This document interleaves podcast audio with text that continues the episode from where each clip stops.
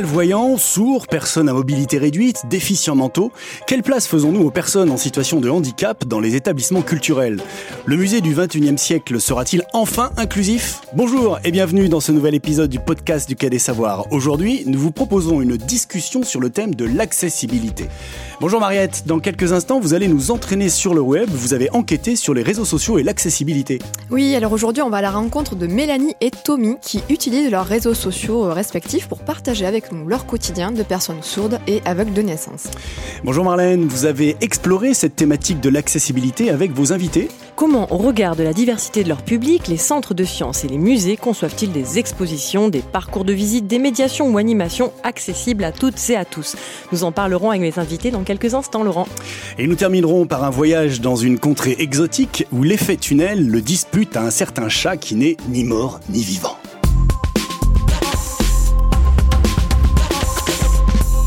Alors Mariette, dans Vue sur le web, vous allez nous dire comment parle-t-on d'accessibilité sur les réseaux sociaux? Oui, alors on démarre avec euh, Mélanie Def sur Twitter.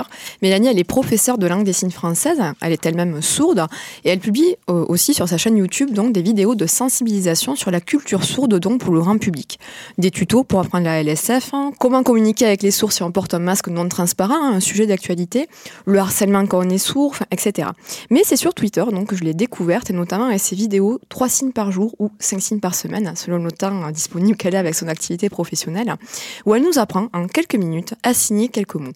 Par exemple, les couleurs ou bien les jurons, hein, vraiment du quotidien, ou bien souvent des thèmes en rapport avec l'actualité. Par exemple, Covid, attention, distance, masque, se laver les mains. Ou pour la rentrée, ben, rentrée, professeur, élève, septembre et sourire.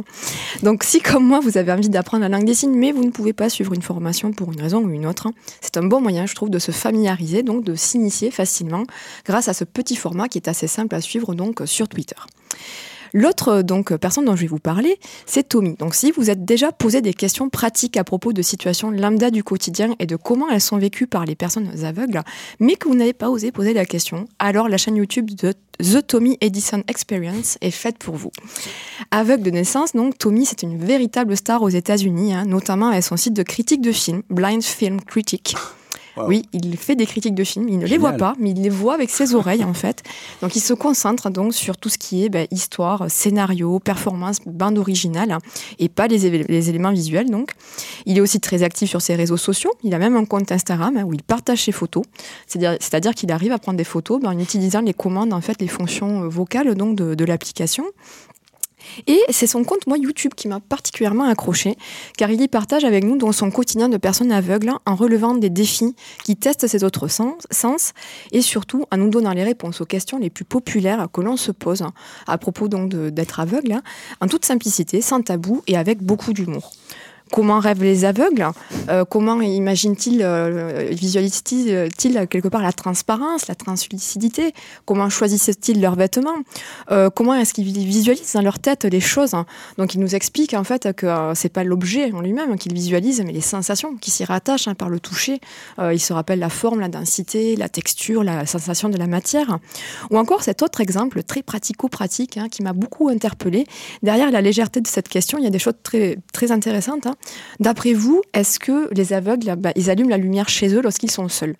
Waouh, je ne me suis jamais posé la question. voilà.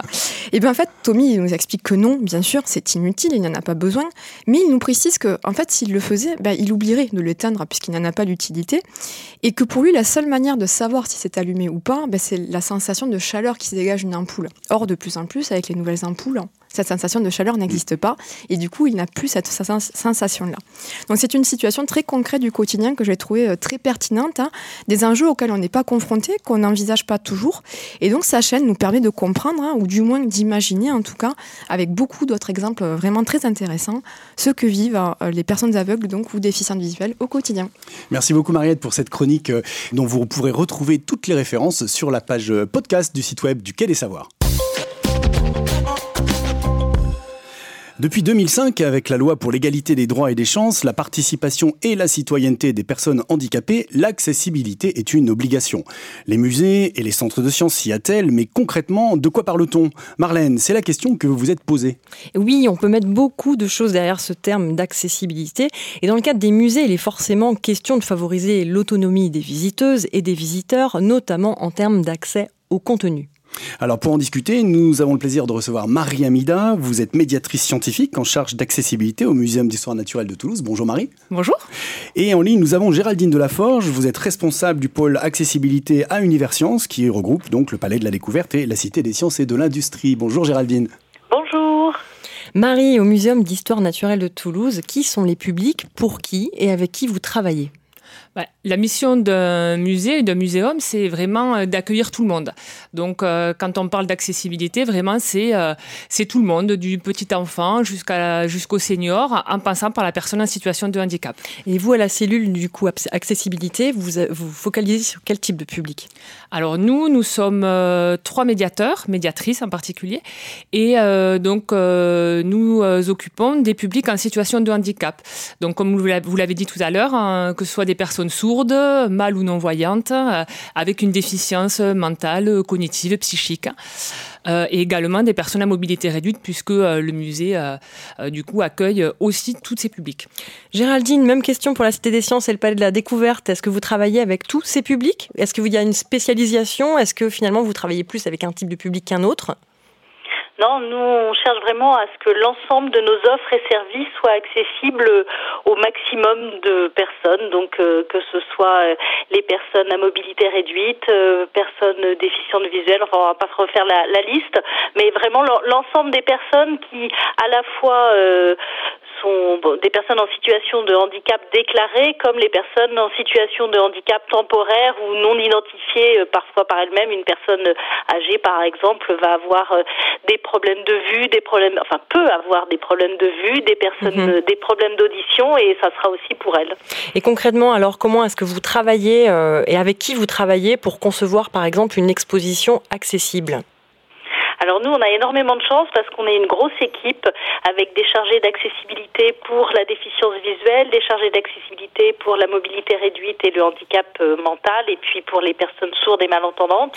Marie parlait de trois personnes, pardon, Marie parlait de trois personnes au Muséum d'histoire naturelle de Toulouse. Vous, vous nous dites que vous êtes une grosse équipe. Vous êtes euh, combien?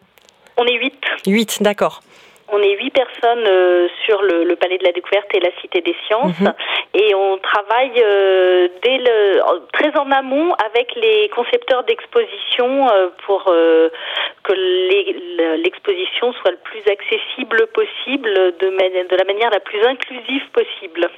Concrètement, euh, vous avez des exemples sur des expositions sur lesquelles vous avez travaillé. Je pense notamment à, De l'amour, hein, qui est produite par le, Palais de la Découverte et qui, qui arrivera en décembre 2020 au, Quai des Savoirs. quelles sont les choses que vous proposez euh, en termes d'accessibilité sur cette exposition?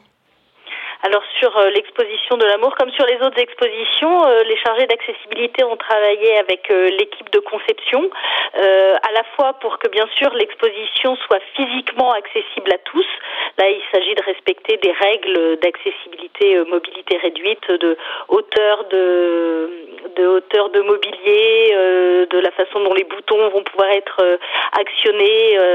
et puis, on a une, un gros, une grosse réflexion sur l'accessibilité du contenu euh, et là, eh ben, on va mettre en place euh, du braille, euh, des dessins tactiles, des maquettes. on peut mettre en braille en place de la langue des signes qui vient compléter le sous-titrage des films, qui ça est une disposition légale obligatoire.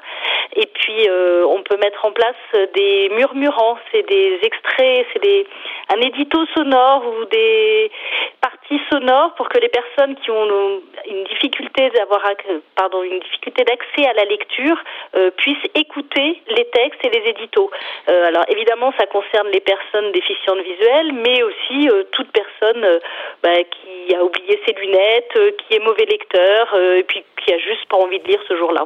On a justement un extrait d'un de ces murmurants. En grec ancien, il n'y a pas un, mais quatre mots pour désigner l'amour. Eros, Storge, Agapé et Philia. Derrière ces termes se cache un concept qui ne se résume ni au sexe, ni à la camaraderie, ni à l'amitié, ni à la générosité. Ils font écho aux dernières recherches scientifiques qui ont entrepris de percer ces mystères en croisant les regards disciplinaires. Qu'est-ce que l'amour? Qu'est-ce que l'attachement? Alors Géraldine, j'ai une petite question pour commencer sur, le ton. Hein. il y a un ton très particulier, là c'est particulièrement monotone. J'imagine que c'est un travail fait sur une façon de permettre la compréhension des contenus. Vous nous confirmez? Alors, on essaye d'avoir un, le, des, les personnes qui vont lire sont des professionnels euh, par lesquels on, va passer pour que le texte soit le plus compréhensible possible par tous. D'accord, et ça c'est donc une façon de s'exprimer qui est euh, réputée être la plus compréhensible par tous. Je crois qu'il y a une manière d'écrire aussi les, textes sur les panneaux euh, qui s'appelle euh, écrire pour être compris ou quelque chose comme ça? Oui, alors nous on a, on a travaillé sur le, le FALC, qui est le français facile à lire et à comprendre, ou du moins des textes inspirés du FALC. Le FALC a été développé euh, pour les personnes en situation de handicap mental, euh, et il s'agit de respecter euh, tout un tas de petites règles, euh, des phrases courtes évidemment, plutôt à l'affirmatif, plutôt de rappeler qu'il n'y ait pas des, des, rappels et des renvois trop d'une phrase sur l'autre, que les, le vocabulaire compliqué soit tout de suite expliqué, et puis ça s'accompagne de règles de graphisme le fait d'avoir, euh, c'est des choses toutes simples, hein, un choix de police de caractère plutôt bâton, une taille de police, euh, quelque chose auquel on pense pas forcément, mais le fait qu'un texte soit justifié uniquement à gauche et pas des deux côtés pour que la distance entre deux mots soit toujours la même. Autrement, ça va rendre la lecture compliquée pour tous les dys, dysgraphiques, dyslexiques. Mhm. Euh, et ça, c'est plein de petites choses comme ça auxquelles on peut penser et qui rendent la, la lecture plus facile pour tous. Ce sont des choses mises en place également au muséum, euh, Marie? euh, alors, euh, nous démarrons euh, ce, ce, travail du FALC, hein, puisque c'est le, le, terme qu'on va utiliser assez facilement, facile à lire, à comprendre, comme vous l'avez dit. Donc, nous, on l'utilise beaucoup pour les, euh, les documentations, peu dans les expositions à l'heure actuelle, mais euh, nous tendons à développer, à développer ça. Et du coup, on a eu, eu, des formations, nous, pour pouvoir travailler les textes et surtout on, on développe beaucoup euh, de partenariats. Et donc on travaille avec les usagers euh, beaucoup. Alors pour la déficience mentale euh, en effet autour du Falc, mais également avec euh, d'autres partenaires. C'est un petit peu, euh, euh, j'ai envie de dire, la plus-value, notre plus-value, c'est-à-dire que vraiment, alors on a une plus petite équipe qu'à Universcience, mais par contre, voilà, on, essaie de travailler avec des partenaires, que ce soit des, IME, instituts médico-éducatifs, que ce soit des écoles bilingues hein, qui accueillent des publics sourds. Hein, voilà, on tente et du coup, c'est vraiment avec leur expertise que qu'on fait grandir nos pratiques nous, mhm. euh, de médiation, mais également euh, de, au niveau de, des expositions. Et, ce type de murmurant, c'est une solution, c'est un dispositif, une alternative à la lecture. Marie, vous, vous en connaissez d'autres, je pense notamment au musée, au muséum, où il y a beaucoup de choses, tout presque est sous vitrine. Alors comment on peut permettre l'accès à l'objet quand, quand tout ou presque est sous vitrine? Alors, au muséum, on a vraiment une chance, euh, une chance folle euh, d'avoir plusieurs corps de métier et euh, notamment nous avons un laboratoire de taxidermie et de moulage et, et du coup on peut vraiment compter sur des collègues vraiment investis pour pouvoir eh ben, avoir des objets à manipuler. Et donc on, on s'aperçoit que pour, pour tout public finalement la plus-value est là, c'est-à-dire que euh, avoir accès à un renard, par exemple, naturalisé, mhm. euh, euh, pouvoir toucher une ammonite qui est fossile d'habitude. Enfin, voilà, c'est vraiment un bienfait pour tous. Et donc, c'est vrai que on a cette chance-là de pouvoir développer nos médiations, avoir des dispositifs adaptés à et donc vous parlez du toucher, euh, Marie, ça me fait rebondir sur un deuxième extrait euh, que je souhaite vous faire écouter. En 2016, le musée Fabre de Montpellier, en partenariat avec le Louvre, a mis le toucher au cœur de la découverte de l'art avec son exposition L'art et la matière, qui est actuellement en itinérance. Écoutons Céline Père dans le cadre du 8e forum régional du CLIC. C'est vrai qu'on a beaucoup travaillé sur euh, justement la qualité de la matière à toucher, euh, voilà, sensibiliser à l'altérité, euh, franchir ce tabou de ne pas toucher qu'on ne peut pas toucher dans les musées, et puis effectivement partir de l'expérience et des compétences qu'ont les personnes aveugles et malvoyantes de découverte de l'art et de la beauté pour proposer une nouvelle expérience de visite, comme on dit, à un public le plus large possible. À un public le plus large possible. Céline Père nous parle donc là d'accessibilité universelle. Le point de départ, c'est de proposer un dispositif accessible aux personnes en situation de handicap. Et finalement, l'exposition est accessible à tous, euh, enfants, euh, seniors, euh, personnes en situation de handicap ou non. Alors moi, j'aimerais savoir, Géraldine, Marie, quelle est la réalité sur le terrain? Est-ce que c'est si facile que ça de mettre en œuvre des expositions, des médiations, des animations face publique accessibles à tous Marie alors, c'est vrai que moi, du coup, je vais parler surtout pour la médiation. Je vous laisserai, à Géraldine, parler peut-être de l'exposition, mais c'est vrai qu'un euh, médiation, euh, c'est pas si simple et on a de la chance quand même. Euh, donc du coup, d'avoir d'avoir du du personnel, on va dire, qui, qui est vraiment axé sur l'accessibilité. C'est pas c'est pas dans tous les musées mhm. le cas, donc vraiment c'est une c'est une chance. et ensuite et ensuite du coup voilà pouvoir échanger sur sur les pratiques, sur les besoins des publics euh, et donc ça, vraiment, euh, voilà, ça, ça, en fait, euh, ça en fait quelque chose d'un peu plus simple. Ensuite, on est confronté forcément, vous le disiez, un, musée sous vitrine pour nous. Donc tout ne va pas être accessible. Hein, ça, voilà, vous vous en doutez. C'est-à-dire que ben, voilà, c'est pas comme pour tous les publics. Il y a des choses sur lesquelles on va, on va pouvoir développer l'accessibilité, pardon, l'accessibilité, et puis, et puis d'autres non. Donc on va trouver peut-être d'autres moyens. On peut faire de la description d'images, euh, de la description euh, euh, d'objets de collection. voilà, on essaie de trouver autre chose pour pouvoir donner cet accès au public. Quoi. Mhm. Géraldine? Alors que tout soit parfaitement accessible à tout le monde, je pense que c'est une quête quasi impossible. En revanche, il faut qu'on fasse en sorte que le, le, le chaque personne qui vienne chez nous euh, puisse avoir accès au maximum de choses avec une cohérence dans le contenu, mhm. euh, que ce soit pour une, une, médiation, que ce soit pour une exposition.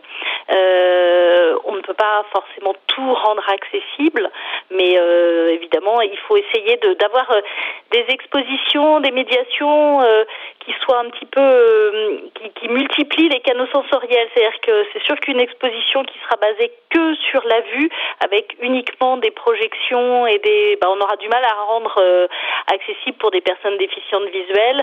Euh, donc l'idéal, c'est d'avoir euh, à chaque fois quelque chose qui soit multisensoriel et après chacun va pouvoir aller prendre ce qui lui correspond et puis en essayant encore une fois d'avoir un, un, message cohérent parce que si on rend que le début d'une exposition ou d'une médiation accessible et qu'on n'a pas la fin, bah, ça n'aura pas de sens pour les personnes quelles qu'elles mhm. soient. et pour ça, on, essaye au maximum de, travailler là-dessus euh, à condition de travailler très en amont dans le projet. Si on arrive après, euh, ça marche pas. Et, du coup, je rebondis sur ce que vous disiez à l'instant, sur le fait que euh, une expo sur, sur la vue peut être difficilement accessible pour des personnes en situation de, handicap. Est-ce que vous avez déjà été confronté à des, à des thématiques ou des formats, des choses qui sont vraiment pas possibles à rendre accessibles? Euh, alors après, ça dépend aussi évidemment du, du, temps et des moyens. On a déjà été, oui, confrontés. On, on, a fait le, le, choix, par exemple, sur l'exposition Espion, où euh, toute la partie jouabilité de l'exposition, on n'arrivait pas à la rendre accessible pour les personnes déficientes visuelles, parce que euh, le, bah parce qu'en fait, tout est, c'est une enquête où il faut euh, repérer des images de de surveillance, où il faut faire des filatures, où il faut faire, et on, on a décidé de, de que cette exposition ne serait pas accessible aux personnes déficientes visuelles parce qu'on pouvait rendre accessible le contenu, mais pas la jouabilité de l'exposition. Mhm. Et là, il y a un côté très déceptif parce que les personnes euh, bah, vont entendre parler euh, de cette exposition comme tout le monde, avec un côté euh, jeu auquel elles, elles n'auraient pas accès. Et, et, ça, ça serait pas très fair-play de les faire venir jusqu'à nous et puis qu'à la fin, finalement, elles aient accès au contenu brut, mais pas au côté jeu de l'exposition. Mhm. Mhm. Et dans le même ordre d'idée, est-ce que le, vous direz que le numérique, ça favorise l'accessibilité, ça, permet de rendre euh, plus accessible, ou alors au contraire, comme certains le disent aussi, c'est une nouvelle forme de, rupture ou, de difficulté les deux. les deux, c'est à la fois source d'accessibilité. Par exemple, on, est en train de rendre accessible le planétarium pour les personnes euh, sourdes et malentendantes, ce qui n'était pas possible jusqu'à présent, euh, puisque c'est difficile de mettre un interprète en plein milieu du planétarium, surtout sur des, des voûtes à 360 degrés. Et là, on utilise des lunettes de réalité augmentée, où les personnes peuvent avoir directement dans la lunette le sous-titrage ou la langue des signes. Et ça, c'est un, un, bond énorme, et d'un seul coup, le planétarium est accessible. Et à l'inverse, euh, la multiplicité euh, de tout ce qui est réalité augmentée, réalité euh, virtuelle, vidéo mapping pour les personnes déficientes visuelles, pour les personnes en situation de handicap mental, c'est une barrière supplémentaire et c'est aujourd'hui un vrai casse-tête. Du coup, je rebondis sur, sur les casse-têtes avec une question qui est malheureusement d'actualité. Quel impact des gestes barrières en contexte Covid, Marie Est-ce que vous, est-ce que vous le vivez? Est-ce que vous le, est-ce que vous avez trouvé des solutions à mettre en œuvre par rapport aux masques, aux gestes barrières qui imposent de ne plus toucher Comment on fait concrètement? Alors, l'activité reprend peu à peu. Le public revient, le public est en demande. Réellement, la complexité de ne pas voir le bas du visage euh, se pose, ça c'est évident. Pour les publics sourds, ça on l'entend beaucoup euh, dans les médias et on tente avec euh, le masque inclusif à, pallier un petit peu à, tout ça. Mais ça marche bien?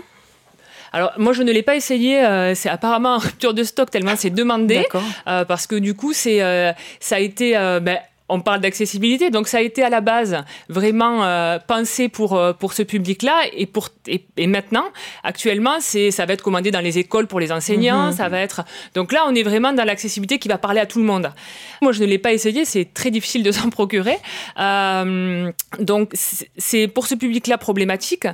pour le public ben, en situation de handicap mental, moi je rencontre aussi des difficultés pour créer du lien. c'est des publics qui parfois ont besoin aussi de l'expressivité du visage pour pouvoir se positionner. Et là, vraiment, on, on est très contraint. Hein. Donc aujourd'hui, on est plutôt en situation d'identifier euh, les contraintes, les inconvénients, et finalement, euh, les solutions, c'est encore difficile d'en de, de, mettre en œuvre. Oui. oui, oui, oui. Euh, Géraldine, vous êtes d'accord? Oui, c'est extrêmement compliqué parce que nous, on a, alors on a de la chance, hein, on, on, a des gros dispositifs qui permettent de nettoyer, que les gens euh, puissent également se laver les mains régulièrement avec du gel. Donc, on a pu laisser en place du braille, des dessins tactiles, on a pu laisser en place pas mal de choses. Mais par exemple, les, les casques audio, on n'a pas encore la solution puisque euh, ben là, on n'est pas capable de les nettoyer d'une personne sur l'autre. Donc, euh, on est en train de travailler dessus avec des jacks où les gens pourraient venir avec leur propre casque, où nous, on pourrait prêter des casques euh, mais effectivement, c'est une grosse. Disons que les, les règles euh, d'accessibilité sont assez euh, antinomiques avec les règles sanitaires en ce moment. Mhm. quels conseils, recommandations vous pourriez faire à des structures qui n'ont pas forcément de compétences accessibilité, ni même les moyens techniques ou humains? Qu'est-ce qui est facile à mettre en œuvre? C'est quoi la première étape pour une expo ou pour un musée accessible? De travailler très en amont sur les projets, c'est primordial. Si on arrive à la fin d'un projet, on pourra que saupoudrer, on trouvera pas les bonnes solutions. Euh, donc euh, le fait de, travailler très en amont, d'essayer de penser dès le départ à la diversité des publics et à la diversité des canaux qu'on va utiliser. Euh, et puis après, alors évidemment, on peut, ça va être pour une équipe qui n'aura pas les moyens ou pas beaucoup de personnes, peut y avoir des grosses infrastructures qui peuvent être compliquées à rendre physiquement accessibles, mais il y a quand même, en s'informant sur des règles simples, plein de petites choses que l'on peut mettre en place comme euh, on parlait tout à l'heure des règles FALC ou en tout cas du graphisme mhm. qu'on peut utiliser. Utiliser une police bâton, euh, ça coûte à personne. utiliser des bons contrastes, le bon éclairage, ça c'est plein de choses qui sont pas forcément coûteuses à partir du moment où on y a pensé dès le début. Une fois que l'exposition ou la médiation est créée, on pourra plus changer la police. La police n'étant qu'un détail, mais c'est l'idée qu'il y a derrière. Faut être en amont le plus possible et effectivement travailler avec les, les personnes concernées qui elles-mêmes euh, pourront vous dire euh, bah, ce qui fonctionne et ce qui ne fonctionne pas. Oui, puis ce qu'on peut dire aussi, c'est que quand on travaille sur l'accessibilité, en fait, tout le monde en profite, parce que les valides profitent aussi de tout ce qu'on met en place euh, pour, les personnes en situation de handicap. Donc là, on est vraiment dans l'inclusivité et on est, on est gagnant-gagnant, je dirais, quand on travaille sur l'accessibilité. Oui, nous, on, on, réfléchit vraiment à une meilleure qualité d'usage pour tous. Euh, et, et c'est pour ça que, on, évidemment, l'exclusion est hors de question. La ségrégation où on mettrait euh, les personnes avec des besoins spécifiques à part est également hors de question. Et après, on va osciller à chaque fois entre l'intégration en mettant des dispositifs spécifiques qui ne serviront que aux personnes en situation de handicap, comme le braille ou la langue des signes, euh, à une politique plus inclusive d'utiliser euh, bah, des solutions qui vont être valables pour tout le monde. Et si on pense à ces solutions valables pour tout le monde dès le début, bah, l'exposition, la médiation, tous les dispositifs seront naturellement accessibles. Merci Géraldine, merci Marie. Pour les curieuses et les curieux qui souhaitent en savoir plus, je vous invite à consulter le guide pratique exposition et parcours de visite accessible du ministère de la Culture et de la Communication, accessible sur le web. Venez vivre des expériences accessibles dans trois des lieux évoqués aujourd'hui, au Muséum d'histoire naturelle de Toulouse, des programmations spécifiques vous sont proposées trois week-ends par mois. Et la prochaine exposition temporaire Magie ouvrira ses portes le 19 décembre 2020. À la Cité des Sciences, toutes les informations sur leur page Cité accessible. Et au Quai des Savoirs, nous vous proposons des médiations accessibles au Quai des Petits, au plateau créatif, pardon.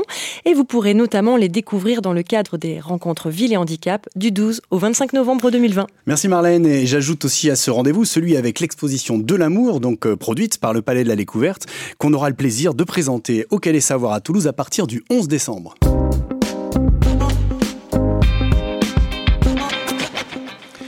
Dans cette émission sur l'accessibilité, j'ai choisi de vous parler pour cette playlist du nouveau livre de Julien Bobroff, La quantique autrement. Et oui, car quand il s'agit de physique quantique, nous sommes tous plus ou moins frappés de handicap. Bien sûr, c'est une image, mais il faut dire que les concepts de cette physique, pas comme les autres, ne sont pas simples à comprendre ni à s'approprier. Je l'ai déjà dit ici, vulgariser la physique quantique, c'est comme s'attaquer à l'ascension du K2, du partage des savoirs. C'est ni plus ni moins ce que nous propose Julien Bobroff dans son nouvel ouvrage, La quantique autrement, sous-titré Garantie sans équation. Julien Bobroff, vous savez, ce chercheur qui voit dans la physique quantique une invitation au voyage, une exploration de la nature à l'échelle des atomes, des électrons et des photons. Un chercheur passionné qui réussit le tour de force d'être passionnant sur ce sujet pour un public non averti. Nous lui devons de nombreuses conférences et interventions en public, y compris pendant le confinement, où il nous a raconté dans un autre podcast comment il avait créé ses conférences confinées, ainsi que de nombreuses tentatives souvent réussies hein, de nous parler de la physique autrement, avec les mains, avec des designers, ou encore, comme dans ce nouveau livre, sans équation. Alors, la physique quantique, on en a toutes et tous entendu parler, hein, au moins une fois, sans jamais avoir bien compris de quoi ça parle précisément.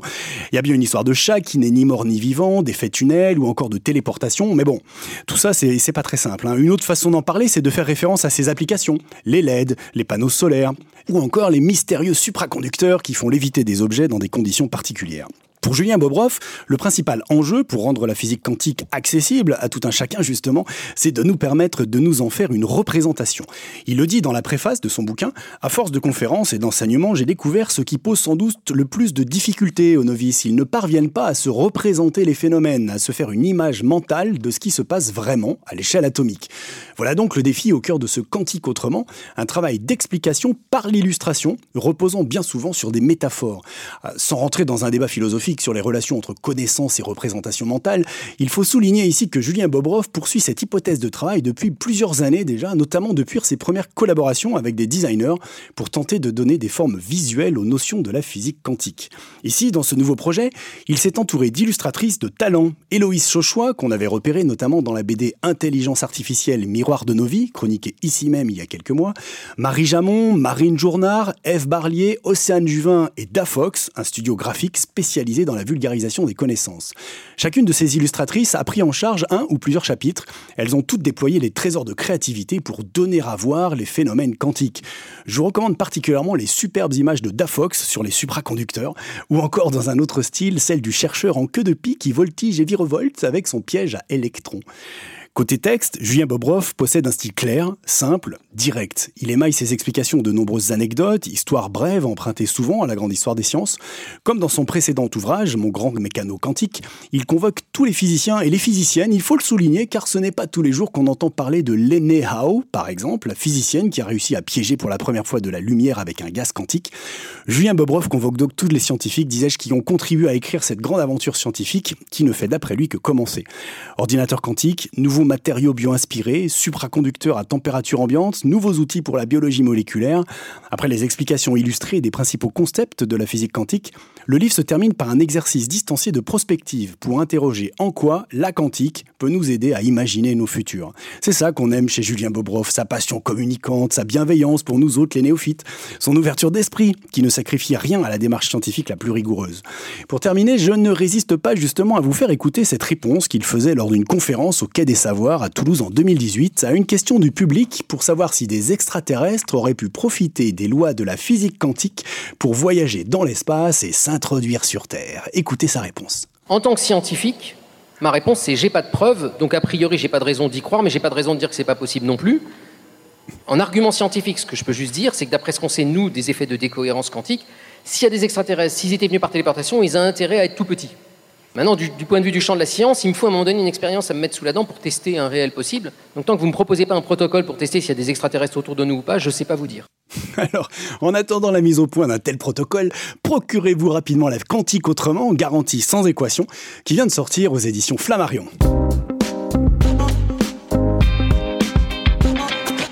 Ainsi s'achève ce nouvel épisode du podcast du Quai des Savoirs. Merci à nos deux invités, Marie Amida et Géraldine Delaforge. À la prise de son aujourd'hui, Laurent Codoul. Une émission présentée par Marlène Stricot, Mariette Escalier et Laurent Chiquano, réalisée par Arnaud Maisonneuve. À très bientôt et en attendant, ici et maintenant, restez curieux. Ciao